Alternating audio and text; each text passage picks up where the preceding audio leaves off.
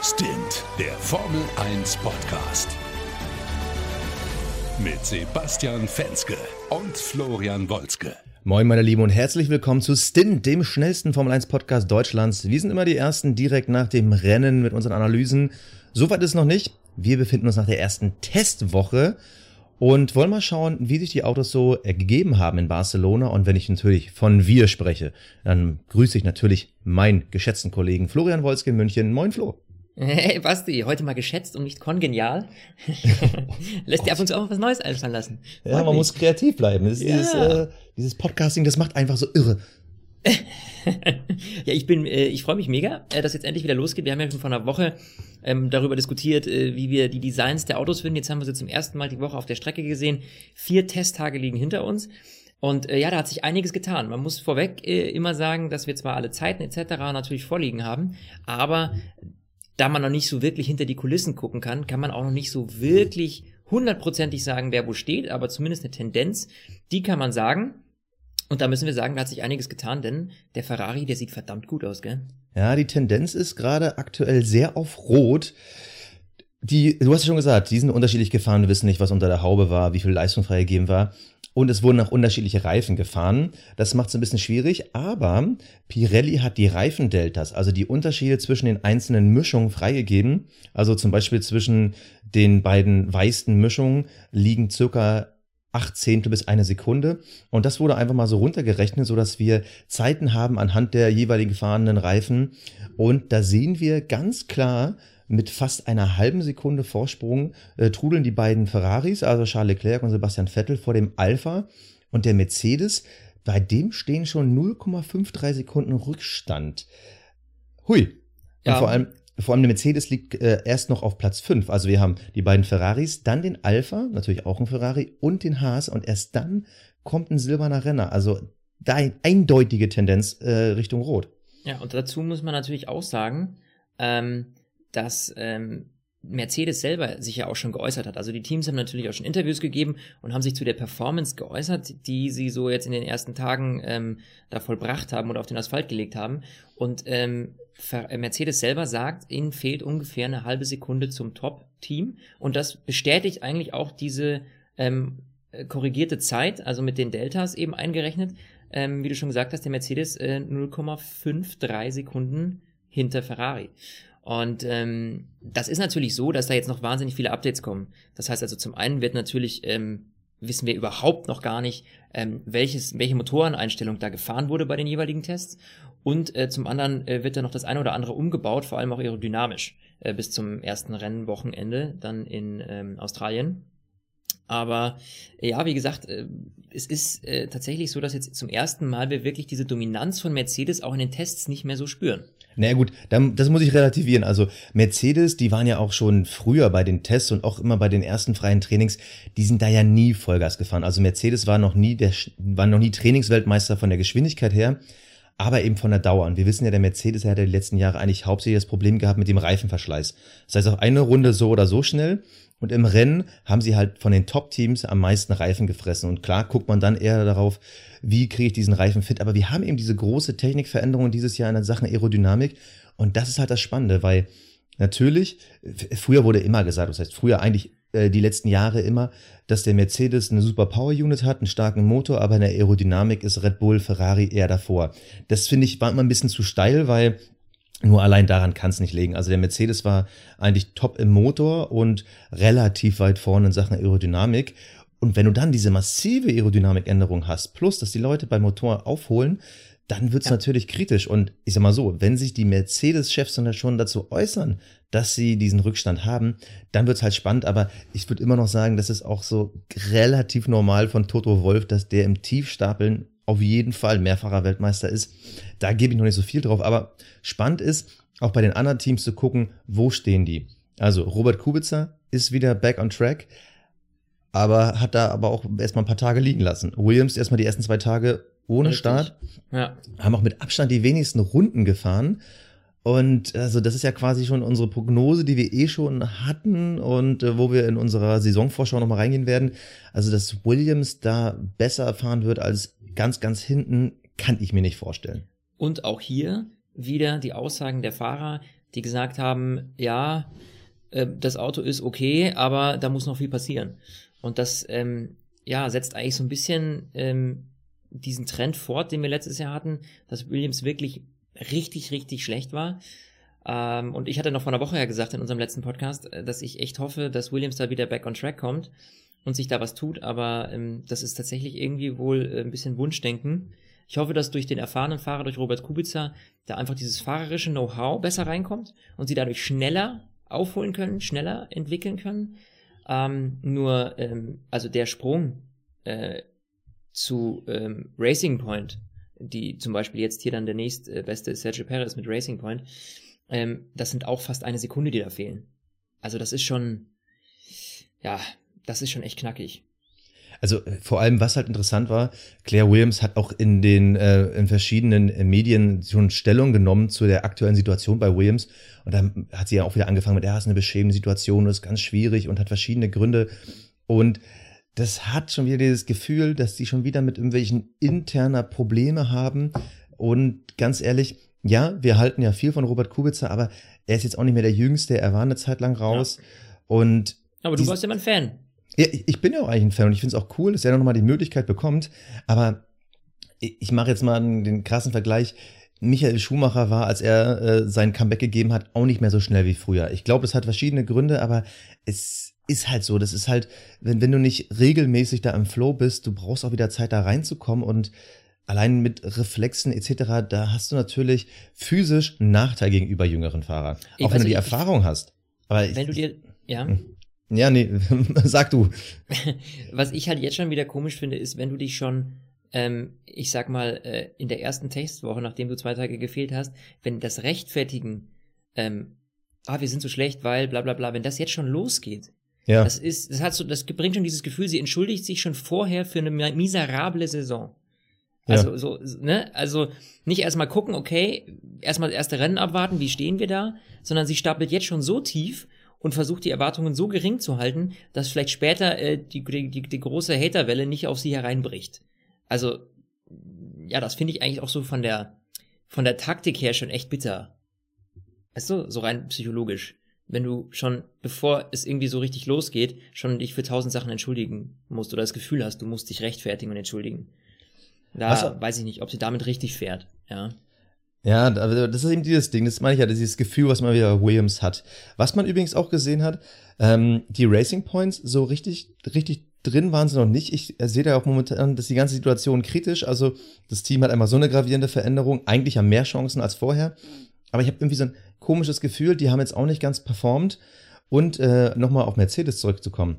Valtteri Bottas ist mit den allerhärtesten Reifen eine Zehntel schneller gefahren als Lewis Hamilton der ja in diesem bereinigten Klassement, was wir gesagt haben, ja eigentlich weiter vor ihm liegt. Also ich glaube nicht, dass Mercedes volle Rille gefahren ist.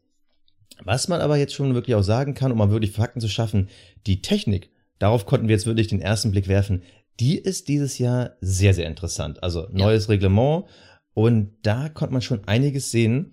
Ähm, das erste übrigens mal die neuen Glitzerreifen. Die Glitzerreifen. Die ja, Glitzerreifen, bling, bling. Ich habe mir erst gedacht, so, äh, als ich äh, das zum ersten Mal gesehen habe, dachte ich mir so, okay, äh, was ist das? Ist das irgendwie ein Fun-Gag von Liberty Media äh, und sprühen jetzt bald auch noch Funken so ungefähr? Das habe ich aber auch gedacht. Ich dachte Gell? auch so, das ist bestimmt wieder so ein, so ein Entertainment-Gag nach dem Motto, oh, jetzt glitzern auch noch unsere Reifen. Genau. Frisch äh, lackiert von Tiffany oder so. aber äh, tatsächlich ist das einfach nur ein neues äh, Herstellungsverfahren von Pirelli. Das heißt, äh, wenn die äh, quasi gebacken werden, ähm, dann haben die. Vulkanisiert, ja. Vulkanisiert, oh, da kommt der Fachdude schon wieder raus bei dir. Ähm, genau, wenn sie vulkanisiert ist, machen sie jetzt einfach mit, einer, mit einem neuen Material. Was war denn das? War das Chrom? Ja, genau, da ist jetzt ein größerer Chromanteil drin. Richtig, genau. Und deswegen glitzern die, wenn die eben quasi äh, nach dem Vulkanisieren äh, aus der Form kommen. Und äh, weil eben das Material aus der Form jetzt ein anderes ist. Und äh, aber nach einer Runde ist das Thema wieder erledigt. Also das fährt sich sofort wieder ab. Das ist nur eine ganz, ganz ja, ist einfach nur eine Optik oben drüber, die sich sofort wieder runterfährt. Ja, aber es sieht irgendwie abgefahren aus. Sie sehen irgendwie so aus, so wie, wie Plastikreifen. Also. Ja, oder so, wie wenn du so eine, wenn so ein Auto vorgestellt wird, weißt du? Wo du das dann nochmal so ansprayst, dass die, die Reifen Ja. äh, so ganz ultra sauber aussehen. Wo selbst die, genau, wo die Reifen poliert werden, damit Genau. äh, alles wirklich glänzt. Aber gut, das ist jetzt äh, eine Technik, die Reifen sollen genauso schnell sein wie vorher, die sollen weniger abbauen, wo ich mir dann wieder die Frage stelle, was wollen wir eigentlich mehr, weniger? Aber gut, das werden wir sehen, vor allem wie die Autos damit reagieren. Und was aber spannend ist, wirklich zu gucken, was ist an den Autos besonders. Ähm, und da ist das, was am meisten auffällt, wirklich der Flügel vorne. Also Ja. wir haben ja letzte Woche schon drüber gesprochen, dass man bei den ersten Bildern schon interessante Flügelkonzepte sieht. Jetzt ist es aber wirklich auf der Strecke so, dass es zwei Konzepte gibt, mit denen die Teams unterwegs sind. Es gibt also die, ich sag mal, die, die rote Seite. Die Ferraris größtenteils fahren mit einem Flügelkonzept, wo die ja äh, von innen nach außen abbauen. Das heißt also flacher werden. Der Flügel sieht von vorne so ein bisschen aus, ich weiß gar nicht, wie man das sagen kann, wie so ein Schmetterling. Also der wird nach Ja. außen hin zu den Endplatten. So ein Kolibri. Ja, der wird halt immer kleiner nach außen. Ja, und ja. wenn man sich dann die silberblaue Seite anguckt, also das ist dann quasi, was Mercedes und Red Bull fahren, das ist wiederum, sieht eher aus wie so ein klassischer Flügel. Das heißt wirklich noch diese klassische Rampe. Wir haben da die vier, fünf Stufen und da geht die Luft hoch. Und das ist total interessant. Also die ersten, also die ersten Online-Portale, die posten auch Mercedes und Red Bull, sind sie in der Flügelfalle? Was muss sich jetzt an dem Konzept ändern? Muss Mercedes umdenken? Das ist natürlich erstmal äh, absoluter Schwachsinn, weil natürlich beide Konzepte äh, Pro und Contra haben. Also zum einen das Konzept von Mercedes, das hat natürlich einen höheren Luftwiderstand, hat auch einen stärkeren Abtrieb vorne und leitet die Luft dann eher nach oben weg. Und ähm, bei den anderen Konzepten versucht man eben äh, möglichst ähm, die Luft äh, am Reifen wieder vorbeizuleiten. Ähm, und ähm, ja, das sind halt einfach äh, komplett unterschiedliche Konzepte. Die Frage ist natürlich, ähm, das Wichtigste bei solchen Sachen ist immer, dass die Balance natürlich stimmt. Also wir brauchen natürlich eine Balance zwischen Front- und Heckflügel. Und ähm, da bin ich echt gespannt, wie sich das auswirkt. Aber wie du schon gesagt hast, wenn wir uns die Zeiten schon mal angucken, die wir hatten, ähm, und wir den Alpha und die Ferraris relativ weit oben sehen, könnte es natürlich auch äh, jetzt als Schlussfolgerung mal, als gewagte Schlussfolgerung, ähm, auch bedeuten, dass das Flügelkonzept, also dieses etwas kuriosere, diese Art Kolibri-Variante äh, von Ferrari und Alpha, ähm, vielleicht doch schneller ist als ähm, das klassische große Konzept von Mercedes. Das ist eben das Ding. Also was man sieht, ist, dass die Autos allesamt wieder steiler angestellt sind. Also wir hatten es ja vor allem im letzten Jahr, da war ja ein bisschen extremer nur bei Red Bull das Auto angestellt und der Ferrari, Mercedes, die waren relativ flach. Mercedes schon eigentlich immer. Die waren ja eh immer mal auf einer komplett anderen Ebene unterwegs mit dem längeren Radstand etc. Dieses Jahr sind sie alle wieder ein bisschen mehr angestellt, was eben genau daran liegt, dass eben der Abtrieb anders ist. Du hast ja eben schon den Abtrieb erwähnt. Also, wenn man vorne viel hat, so wie eben Red Bull, Mercedes, musst du halt gucken, äh, was hinten passiert. Weil durch die Anstellung des Autos hast du dann hinten wiederum äh, viel weniger Abtrieb. Das heißt, du kannst dann zwar später und härter in die Kurven rein, aber in den Kurven bist du unruhiger. Das wiederum, das macht der Ferrari wett, weil die eben äh, wahrscheinlich eine höhere Balance haben zwischen vorne und hinten. Und das wäre wiederum so ein Indiz, dass wir wahrscheinlich ein total unterschiedliches Kräfteverhältnis auf einzelnen Strecken sehen. Das heißt, Und- Hochgeschwindigkeitsstrecken wie Spa, da würde man wahrscheinlich eher vermuten, da ist das Konzept Mercedes weiter vorne durch eben äh, den stärkeren Abtrieb vorne. Auf ähm, äh, weniger Highspeed-Strecken, wozu ja auch Barcelona so halb gehört, ist wiederum Ferrari im Vorteil. Oder äh, das Extremum wäre dann natürlich äh, Monaco. Und da bin ich auch schwer gespannt auf die Flügel-Updates, die ähm, äh, über die Saison kommen, äh, weil es würde mich natürlich echt äh, schon interessieren, wie sich das so entwickelt und wie die einzelnen Teams sich vielleicht auch jetzt eben bei den anderen was abgucken und vielleicht auch ihre Taktik dann ein Stück weit ändern. Ich meine, das ist nicht so einfach, weil du kannst nicht einfach nur einen neuen Frontflügel dran bauen und dann hat sich das, sondern da geht's dann auch um die Bartsports, wenn du wiederum so ein bisschen äh, versuchst, eben die Luft am Reifen vorbei zu ähm, zu bringen, dann steuerst du damit natürlich auch wieder die Bartsports an, deine geliebten Bartsports. Ne, die Bartsports. Ähm, und, ja, ähm, auch der die Diffuser. Das, das ganze Auto richtig. ist ja quasi ein Konzept. Also natürlich wird es Updates geben, aber ich glaube nicht, dass es jetzt möglich wäre für Mercedes eins zu eins das Ferrari-Konzept zu kopieren. Dass sie halt wirklich sagen, okay, neuer müsste Unterboden, neuer viel, Zu viel Frontflügel. geändert werden. Ja, also das kann ich mir nicht vorstellen. Toto Wolf hat ja angekündigt, nächste Woche kommen die ersten Updates. Ja, dann werden wir vielleicht eine kleine Tendenz sehen, was sich da ändern wird. Aber ich glaube, vor allem weil der Mercedes ja so ein relativ anderes Grundkonzept hat, glaube ich nicht, dass du da massiv was ändern kannst. Ich glaube, Red Bull, Ja. die sind ja, ja klassisch eher ein bisschen flexibler. Bin ich gespannt. Auf jeden Fall, ich finde dieses Konzept ich, ich finde es super spannend zu sehen, dass mal wieder so zwei visuell komplett unterschiedliche Angehensweisen dran sind. Aber Und, das hast ähm, du immer bei, bei großen Technikänderungen ähm, ist ja immer gerade dieses Spannend, das hatten wir ja auch, ähm, das sieht man zwar nicht so äh, deutlich wie bei Aerodynamikänderungen, aber das war ja auch damals, als die neue Motorengeneration eingeführt wurde. Das ist dann immer schön zu sehen, wie die unterschiedlichen Teams komplett andere Strategien fahren und sich das dann Stück für Stück über die Saison so ein bisschen angleicht. Und ähm, das macht es natürlich auch wahnsinnig spannend, weil wir jetzt natürlich wieder eine Saison haben, wo wir einen gravierenderen Eingriff haben ähm, in das Design der Autos äh, ja, um dazu dann letztlich zu sehen, wer da äh, tatsächlich das, äh, den richtigen Riecher hatte. Also das macht es natürlich unberechenbarer, unvorhersehbarer. Äh, und ich glaube, für uns als Fans und als Zuschauer ist es natürlich immer schön, solche Regeländerungen, um zu gucken, okay, wie hat sich da was verändert. Du, und es gibt natürlich auch im, immer die Chance für, für die Teams, die jetzt nicht ganz vorne waren, ähm, auch wieder ein Stück aufzuholen. Du sprichst ja. einen Punkt an, das wollte ich auch gerade sagen, das finde ich nämlich sehr interessant immer wieder höre ich dann, wie Leute sagen, auch ständig mit ihren Regeländerungen und so und ja, dann weiß man ja gar nicht, woran man ist, aber genau das wollen wir ja. Wir wollen ja, dass da immer wieder umgedacht werden muss, neue Ideen entwickelt werden müssen und dass auch mal einer von hinten nach vorne gespült wird, dass einer, der die ganze Zeit vorne ist, vielleicht mal einen Schritt nach hinten macht. Das wollen wir ja und das macht ja das Spannende aus und da freue ich mich total drauf. Ich und, auch. Also das, das, wird, das, auch da, also das, da, das würde ich nie kritisieren. Also das, da, klar gibt es Sachen, wo man dann sich immer denkt, oh, muss diese Regel jetzt geändert werden, weil ich war eigentlich mit dem alten Konzept zufrieden und jetzt neue gefällt mir vielleicht nicht so. Ähm, das optisch. ist richtig.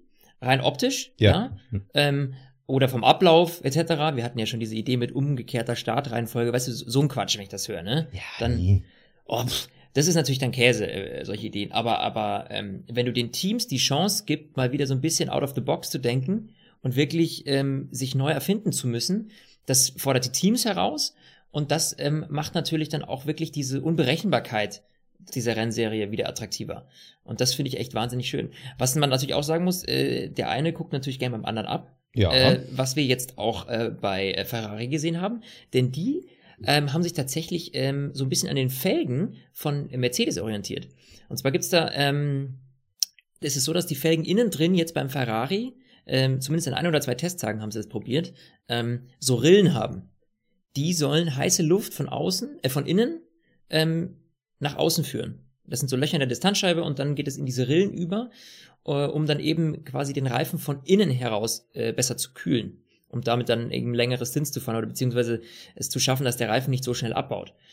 Ähm, Finde ich äh, interessant. Also diese, diese, die, diese Idee dahinter. Mercedes hatte das ja schon letztes Jahr äh, und Ferrari hat sich jetzt dieses Jahr das auch mal auf die äh, Autos geschraubt. Mal gucken, ob das bleibt. Ähm, also zumindest getestet haben sie es. Das hat mich sogar verwundert, weil das war ja letztes Jahr eine der stärksten Veränderungen, die man während der Saison visuell gesehen hat. Ja. Und ja, man kann man visuell sehen. so, also eine der stärksten Änderungen, die man gesehen hat. Und das hat mich verwundert, dass das eigentlich letztes Jahr gut, das war dann vielleicht zu spontan, aber dass man das jetzt kaum gesehen hat. Ja, Ferrari hat es getestet. Nicht alles funktioniert. Natürlich, wenn wir bei Mercedes das klassische Problem haben, dass die halt überhitzen, dann brauchen die halt eine andere Kühlung. Und vielleicht äh, merkt auch Ferrari so, ach, brauchen wir gar nicht, weil dann wird der Reifen zu kalt. Aber mich wundert es, dass die anderen Mercedes-Teams das so nicht nutzen. Also habe ich auf jeden Fall nicht mitbekommen. Und das mhm. finde ich mhm. schon, finde ich schon sehr, sehr interessant, weil ansonsten wurde, also so das richtige Abgucken von irgendwas Speziellem habe ich noch nicht gesehen. Also ob es jetzt die äh, abgefahrenen Designs bei den Außenspiegel waren oder so, da bin ich halt vor allem auf die zweite Testwoche beziehungsweise auf Melbourne gespannt, wenn du wirklich siehst, okay, da hat jetzt einer abgeguckt, und ich ja. würde ja auch total gerne mal in so ein Technikergehirn reingucken, weil wenn du dann als Techniker so ein Jahr lang da wirklich am Computer da irgendwelche CFD-Werte und etc. pp. ausmisst und testest und guckst, wenn ich den dann Millimeter verändere und dann denkst du nach einem Jahr, geil, das ist das Beste, was man machen kann und dann guckt er am ersten Testtag raus, was machen die anderen und denkst dir dann so, Mist, ein Jahr lang komplett missgebaut. Das, das finde ich total spannend. Also da würde ich gerne mal irgendwie bei so einem Techniker, würde ich gerne mal so ein Interview führen, wie man sich dann so fühlt, man so denkt, so alles richtig gemacht. Aber ja, gut. weil halt auch die ganze Verantwortung irgendwie auf dir lastet. Äh, ja. Durch die Entwicklung, ähm, durch diese Winterpause und dann dieses, ähm, dann dieser erste Showdown bei den Tests und du denkst dir so, verdammt, äh, jetzt haben die das so gemacht und bei uns äh, irgendwie habe ich so das Gefühl, das könnte doch besser sein bei den anderen. Das ist dann schon bitter. Ähm, ja, aber da musst du dann halt durch, ne? Irgendwie. Und es wird sich dann auch am Ende des Tages alles erst beim ersten Rennwochenende zeigen. Ähm, aber was wir eben schon sagen können, du hast es vorhin schon kurz angesprochen, die, ähm, die Zuverlässigkeit der Motoren ist grundsätzlich bei allen sehr stabil gewesen. Also ähm, das sehen wir auch an den, an den äh, Runden der Teams. Ja, allein Mercedes hat 610 Runden absolviert in der ersten Testwoche. Ähm, äh, Ferrari liegt da auch knapp dahinter mit 598. Äh, also da geht natürlich einiges klar. Die fahren alle noch nicht voll offen. Da bin ich mir ehrlich gesagt ziemlich sicher, um da eben kein großes Risiko einzugehen und sich Stück für Stück an das, an das Maximum heranzutasten. Ähm, aber trotzdem ist das schon sehr beeindruckend, wie mittlerweile dieser Motor jetzt ausgereift ist. Und Honda eben auch aufschließen konnte. Red Bull ist ja scheinbar sehr zufrieden. Ähm, Honda muss wohl auch einen großen Schritt gemacht haben. Äh, und da muss ich ehrlich sagen, ähm, das zeigt halt auch wieder, wenn so ein Reglement äh, oder so eine Reifengeneration, also eine Reifen, um Gottes Willen, so eine Motorengeneration ähm, so auf seinem Peak ist, wie dann eben auch diese Ausfallquoten und die Zuverlässigkeit nach oben gehen. Wo immer die Frage ist, will man das eigentlich? Also grundsätzlich Richtig. will ich natürlich nicht, dass der Fahrer benachteiligt wird, weil sein Material kaputt geht, wofür er nichts kann. Aber ist so, so ein bisschen diese Romantik von früher, wo man, wo dann halt auch einfach mal aus dem Nichts irgendwo ein Auto ausgefallen ist und auf einmal qualmt ist, war natürlich auch immer geil. Ja, nur denk an letztes Jahr ähm, und äh, an Fernando Alonso äh, die letzten Jahre. Also irgendwann ist dann auch gut, ja. Ja, ähm, nee, hast ja auch recht. So, also und wir hatten ja auch den Renault oft stehen sehen. Ähm, deswegen, äh, also das muss halt alles sich die Waage haben, ja. Das ist so ein schmaler Grad zwischen, äh, oh witzig, jetzt ist der mal ausgefallen, ja, so ungefähr. Ähm, und oder oh, äh, ist nicht mehr witzig, er ist schon wieder ausgefallen. Richtig, exakt, genau, ja. Ähm, weil ich glaube, Alonso fand das alles nicht mehr so witzig mit der Zeit. Er hat dann auch irgendwann resigniert und ja seine Scherzchen da gemacht. Seine unvergessenen Alonso-Witze über Honda. Ähm, deswegen, ähm, ja, ich glaube auch, dass wir hatten ja von vor boah, anderthalb Jahren darüber gesprochen, ähm, als dann rauskam, Red Bull ähm, lässt jetzt erstmal Toro Rosso mit Honda fahren, um das aufzubauen und dann selber Honda zu nehmen, weil sie ja mit Renault noch nicht mehr zufrieden waren. Und da ähm, hat sich eben äh, auch äh, Red Bull natürlich jetzt ganz, ganz genau angeguckt, wie entwickelt sich der Honda. Und ähm, ja, alles richtig gemacht. Ja, also wir haben dann noch gesagt, oh oh, ist das ja. wohl die richtige Entscheidung? Weißt du noch, wie skeptisch wir waren? Ja. Ähm, aber scheinbar haben die alles richtig gemacht. Also ich möchte den Tag nicht vor dem Abend loben, ähm, weil da kommen jetzt erstmal noch äh, sehr, sehr viele Rennen diese Saison. Und äh, da muss ich ganz ehrlich sagen, da bin ich schwer gespannt, ob sich, ob Red Bull da wirklich jetzt auf den richtigen gesetzt hat ähm, oder ob äh, da sich Stück für Stück, vor allem bei der Volllast, beim, beim wirklich, wenn man den aufdreht, Qualifying-Modus etc., ob da ähm, die Motoren Probleme bekommen könnten. Ja, da, da würde ich auch gar nicht erst mit dem Spekulieren anfangen. Zuverlässigkeit, hast du gesagt, ist gegeben.